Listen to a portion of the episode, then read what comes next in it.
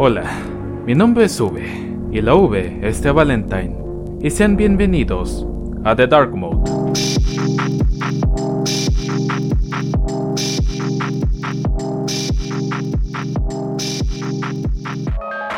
Uno de los propósitos de este podcast es poder dar información y materiales educativos acerca de tecnología a unos niveles tremendamente básicos.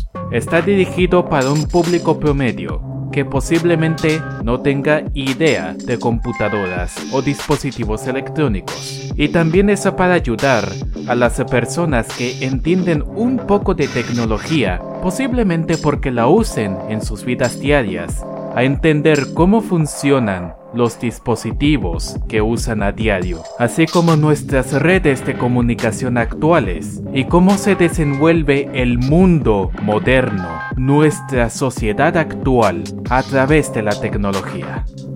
A continuación, daré lectura a lo que es la introducción de la guía oficial que estoy construyendo sobre alfabetización tecnológica y que condensa muy bien cuál es mi visión con respecto a este podcast y también con respecto al blog de The Dark Mode que pueden encontrar en visoforvalentine.com barra Dark Mode.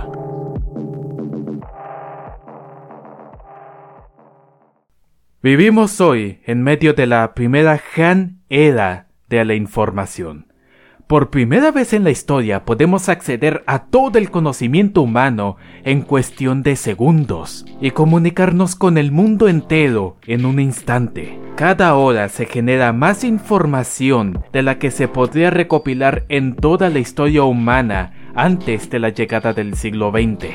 Ahora, gran parte de nuestra sociedad se sustenta en los dispositivos y tecnologías digitales. Y no solo nos referimos a comunicaciones, sino también a extensas bases de datos que almacenan extensos perfiles de todos nosotros. En este siglo ya no es suficiente con saber leer y escribir. Es también necesario alfabetizarse tecnológicamente. Incluso durante el proceso de alfabetización tradicional, no basta con simplemente saber leer, sino además desarrollar las habilidades de comprensión lectora pensamiento crítico y análisis de la información. No todos los libros tienen información positiva. Algunos libros pueden aparentar tener bases intelectuales, pero contener mucha información que incite al odio y la discriminación. De igual forma, en matemática no es suficiente con saber sumar, restar, multiplicar y dividir, sino que es necesario desarrollar un pensamiento lógico para la resolución de problemas. La falta de alfabetización por sí misma perjudica tanto a los individuos como a la sociedad y el ejercicio democrático. Una persona analfabeta, aun si su estilo de vida y trabajo no requieran leer ni escribir, será excluida de la sociedad en múltiples niveles. Puede ser engañada a afirmar tratos que le perjudiquen. No podrá recopilar por sí misma documentación para distintos trámites gubernamentales, podría ser rechazada en una amplia variedad de sectores laborales y podría ser influenciada a votar a candidatos en elecciones que no conoce por la simple sugerencia de conocidos o familiares cercanos.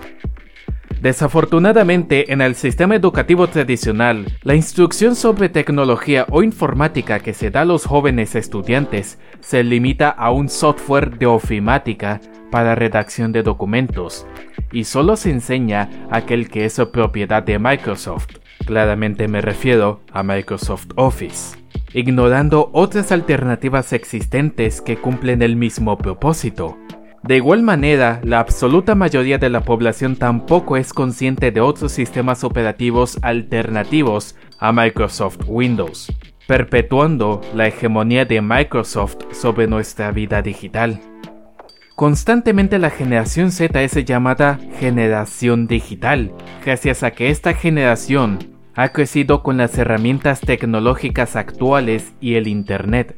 Son llamados así según la perspectiva de personas de generaciones anteriores quienes se resisten a los más abruptos cambios tecnológicos de nuestra era.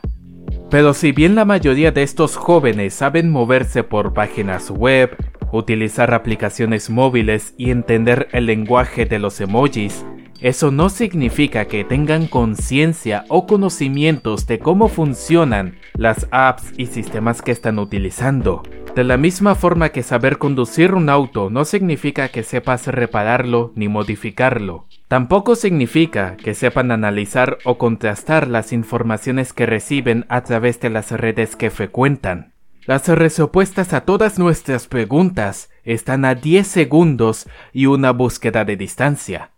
Pero muy pocos lo hacen, no necesariamente por falta de conocimiento para hacerlo, sino de voluntad.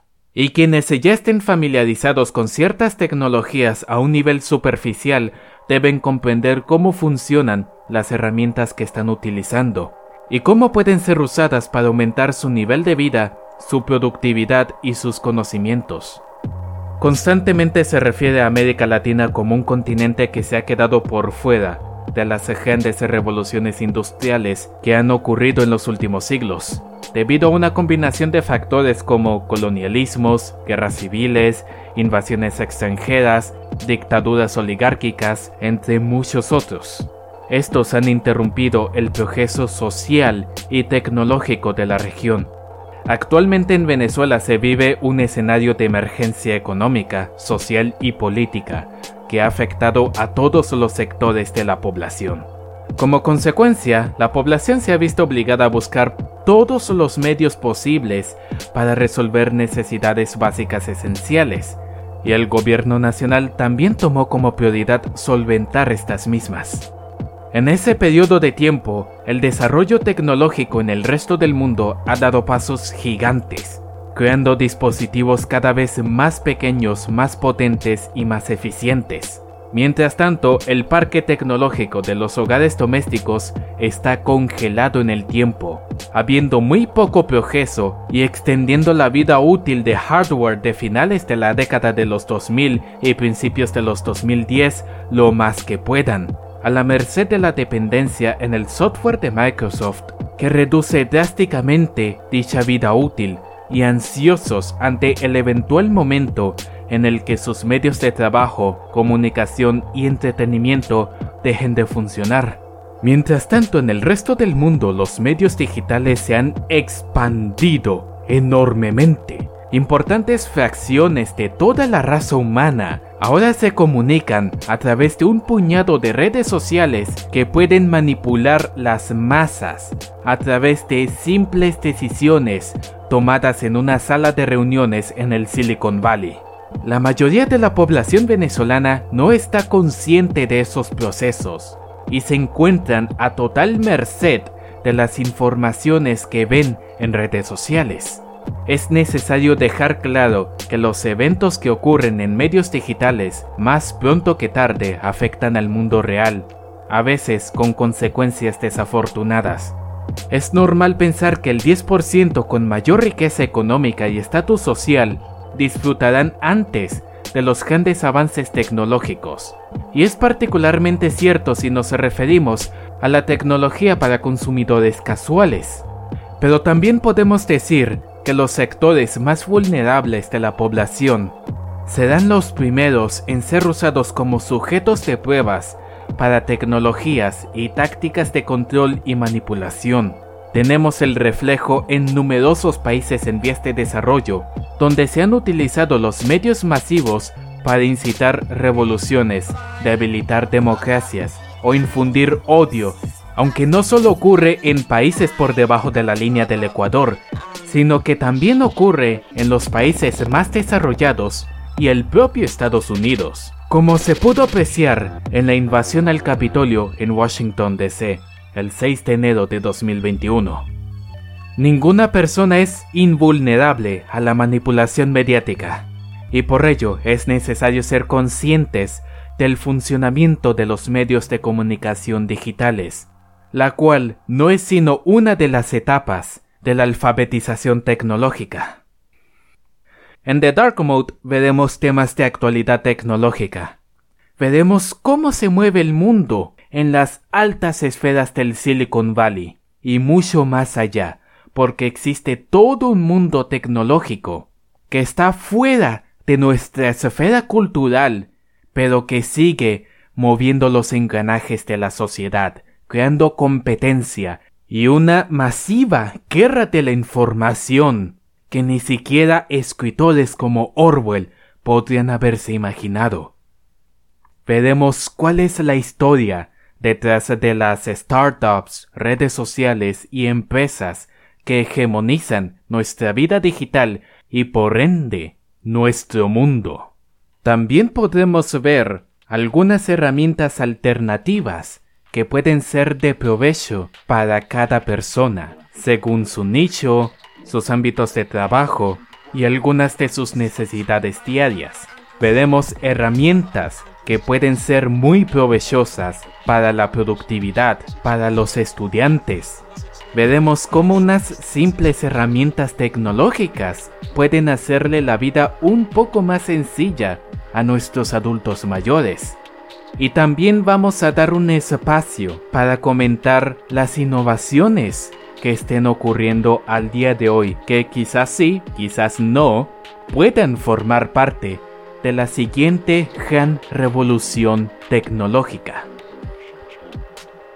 The Dark Mode es un proyecto realizado a través de software libre. Esto debido a que mi persona y mis colaboradores somos entusiastas de la cultura libre y es nuestra forma de aportar a este mundillo y también esparcir conocimiento y conciencia para que las personas puedan tomar el control de sus vidas digitales y podamos todos retomar nuestra soberanía digital. The Dark Mode es una producción de Viso for Valentine. Mi nombre es V y la V es de Valentine.